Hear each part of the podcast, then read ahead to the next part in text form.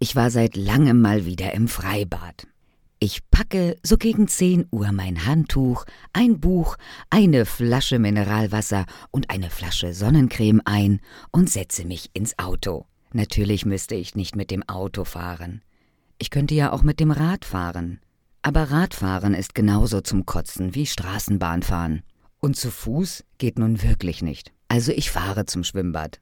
Je näher ich dem Schwimmbad komme, umso größer wird die Zahl der Radfahrer, die mit sonnigem Gemüt kreuz und quer, nebeneinander und sowieso überall auf der Straße herumschlingern, die Sonnenbrille auf der Nase und tonnenweise Krempel im Körbchen, wie zum Beispiel Luftmatratzen, Kühlboxen und Sonnenschirme oder ihren Nachwuchs. Man könnte glauben, manche wären aus ihren Häusern vertrieben, auf dem Weg in die Fremde. Aber nein, Sie wollen tatsächlich nur einen Tag ins Schwimmbad. In tiefem Vertrauen auf den lieben Gott und meine Geduld rauschen sie also unkoordiniert an meinem Auto vorbei. Aber ich lasse mich nicht entmutigen und suche einen Parkplatz. Schatten wäre toll, am besten nicht so weit weg. Ich suche ungefähr eine halbe Stunde und stelle mich dann siebeneinhalb Kilometer vom Eingang entfernt gegen die Fahrtrichtung im absoluten Halteverbot auf einen sonnendurchfluteten Radweg, den die oben erwähnten Bekloppten komischerweise eisern ignorieren. Vor der Kasse steht eine riesige Menschenmenge, darunter auch fünf ältere Herren im Team Telekom Outfits, die lauthals verkünden, dass sie nach 20 Kilometern Radfahren jetzt noch 25 Bahnen schwimmen werden. Interessante Triathlon-Variante mit dem Fahrrad ins Schwimmbad, mit dem Krankenwagen wieder zurück. Drei Teenies zwängen sich durch die Reihe nach vorn. Auf meinen freundlichen Hinweis, sie sollten sich doch bitte hinten anstellen, antwortete einer mit einem ebenso freundlichen Halt die Fresse, du Lesbe! Aber ich freue mich einfach nur weiter auf das kühle Nass und passe nebenbei auf, dass mir im Gedränge keiner den Geldbeutel klaut. An der Kasse mache ich meinen Anspruch auf Ermäßigung geltend. Die freundliche Dame bittet mich herein, lässt mich Studentenausweis, Personalausweis, Führerschein, EC-Karte, Organspendepass, Impfpass und Geburtsurkunde vorlegen und unterzieht mich einem Lügendetektortest. Nachdem das BKA meine Fingerabdrücke überprüft hat, gewährt man mir tatsächlich ermäßigten Einlass in den Badespaßpark. Ich suche mir ein nettes Plätzchen auf der Wiese, lege mein original rotes Lesbentuch auf ein Ameisenloch und eine alte Portion Pommes und freue mich auf den schönen Tag. Die Vöglein singen, die Kinder schreien und die Kids nebenan erfreuen das ganze Schwimmbad mit dem lieblichen Geschrei von Rammstein, welches aus ihrem Ghetto-Blaster dröhnt. Dann erfreue ich die Bienen und Wespen, indem ich mich von Kopf bis Fuß mit einer pampigen, stinkigen Sonnencreme einschmiere. Sofort summen sie lustig um mich herum. Ach, das Leben ist schön. Nachdem ich mich eine halbe Stunde in der Sonne geräkelt habe, bekomme ich langsam Durst und greife zu meinem Wasser.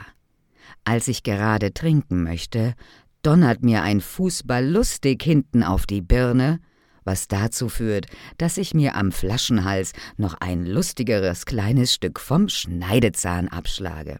Ich drehe mich um und da steht so ein Zufall, das sympathische kleine Arschkind vom Eingang.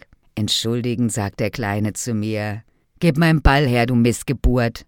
Da kann ich natürlich nicht Nein sagen und werfe ihm den Ball zu. Im Schwimmbad ist es echt toll. Doch ein Schluck Wasser konnte mich nicht wirklich erfrischen. Zeit für einen Sprung ins kühle Nass. Nachdem ich einen netten Mann neben mir darum gebeten hatte, doch ein Auge auf meine Sachen zu haben, während ich schwimme, schlendere ich zum Becken. Hier ist es toll. Viele kleine Kinder rennen herum. Eins rennt mir mit dem Kopf in die Gebärmutter und fängt an zu heulen. Die Mutter schreit mich an. Was mir einfiele, so einfach am Beckenrand vorbeizugehen, wenn ihr Kind da herumtobt. Ja, das tut mir natürlich leid. Ich hätte auch wirklich besser aufpassen müssen. Endlich bin ich im Wasser.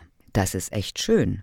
Das Sonnenöl von tausenden Leuten schillert auf der Wasseroberfläche, und durch die chlorverätzten Augen scheint die Welt in einen lieblichen Schleier gehüllt zu sein. Ich tauche unter und genieße gerade den Wechsel zwischen kaltem Wasser und warmem Pipi, als mir ein nettes kleines Kind vom Drei-Meter-Brett auf den Rücken springt. Als ich japsend auftauche, um mich zu entschuldigen, sehe ich, dass es ja genau das gleiche Kind wie eben war. Ach, wie nett. Hoffentlich hat es nicht wehgetan. Es hört auch tatsächlich gleich auf zu weinen, nachdem ich ihm meine Uhr geschenkt habe. So ein liebes Kind. Raus aus dem Wasser zurück zum Platz. Als ich dort ankomme, ist der nette Nachbar, der ein wenig auf meine Sachen aufgepasst hat, nicht mehr da. Mein Geldbeutel auch nicht. Dafür aber sein Hund, der gerade mein Schnitzelbrötchen frisst, um danach in meinen Tonschuh zu scheißen. Netter Hund. Eigentlich bin ich sehr ausgeglichen. Aber jetzt ist es doch langsam genug. Ich packe meine Sachen zusammen und die Sachen vom Nachbarn in seine Kühlbox. Selbige lasse ich feierlich im Wellenbecken zu Wasser und schaue mir belustigt den wilden Ritt an, während ich ein paar Takte Surfin USA pfeife. Mit dem Handy des Herrchens rufe ich eine 090er Nummer an und werfe es dann aufs Dach der Umkleidekabinen. Jetzt habe ich mich schon beinahe beruhigt. Ich schlendere zu meinem Fußballfreund, nehme ihm den Ball ab und schieße ihn mit einem beeindruckenden Vollspann aus einem Meter Entfernung direkt in sein nettes Gesicht. Nachdem er blutüberströmt nach hinten umgefallen ist, nehme ich die Gelegenheit wahr, in seinem Rucksack noch ein kleines Feuerchen zu legen und mache mich auf den Weg zum Ausgang. Als ich am Beckenrand vorbeikomme, sehe ich meinen Kumpel vom Drei-Meter-Brett. Da der Bademeister gerade dabei ist, einen Telekom-Oper aus dem Becken zu fischen, nutze ich den Moment, schnapp mir die Badehose des netten kleinen Schweinepriesters und hänge sie nicht weit entfernt an einen hohen Ast. Als ich am Ausgang ankomme, schaue ich mich ein letztes Mal um. Der Fußballpenner hüpft plärrend um den brennenden Rucksack herum. Das Feuer hat inzwischen auf benachbarte Bastmatten übergegriffen. Die kleine Nervensäge hüpft nackt unter dem Badehosenbaum herum umzingelt von kreischenden Mädchen, und der nette Nachbar sucht seine Klamotten. Die fest verschlossene Kühlbox zieht immer noch ihre Bahnen im Wellenbecken und das Handy funkelt mir lustig vom Umkleidedach zu. Die Rechnung muss inzwischen bei etwa 98 Euro liegen. Als ich zum Auto zurückkomme, hängt ein Strafzettel dran. Ich nehme ihn ab, lese ihn aufmerksam durch und esse ihn auf. Dann steige ich in mein brütend heißes Auto und denke, gar nicht so schlecht, so ein Besuch im Freibad.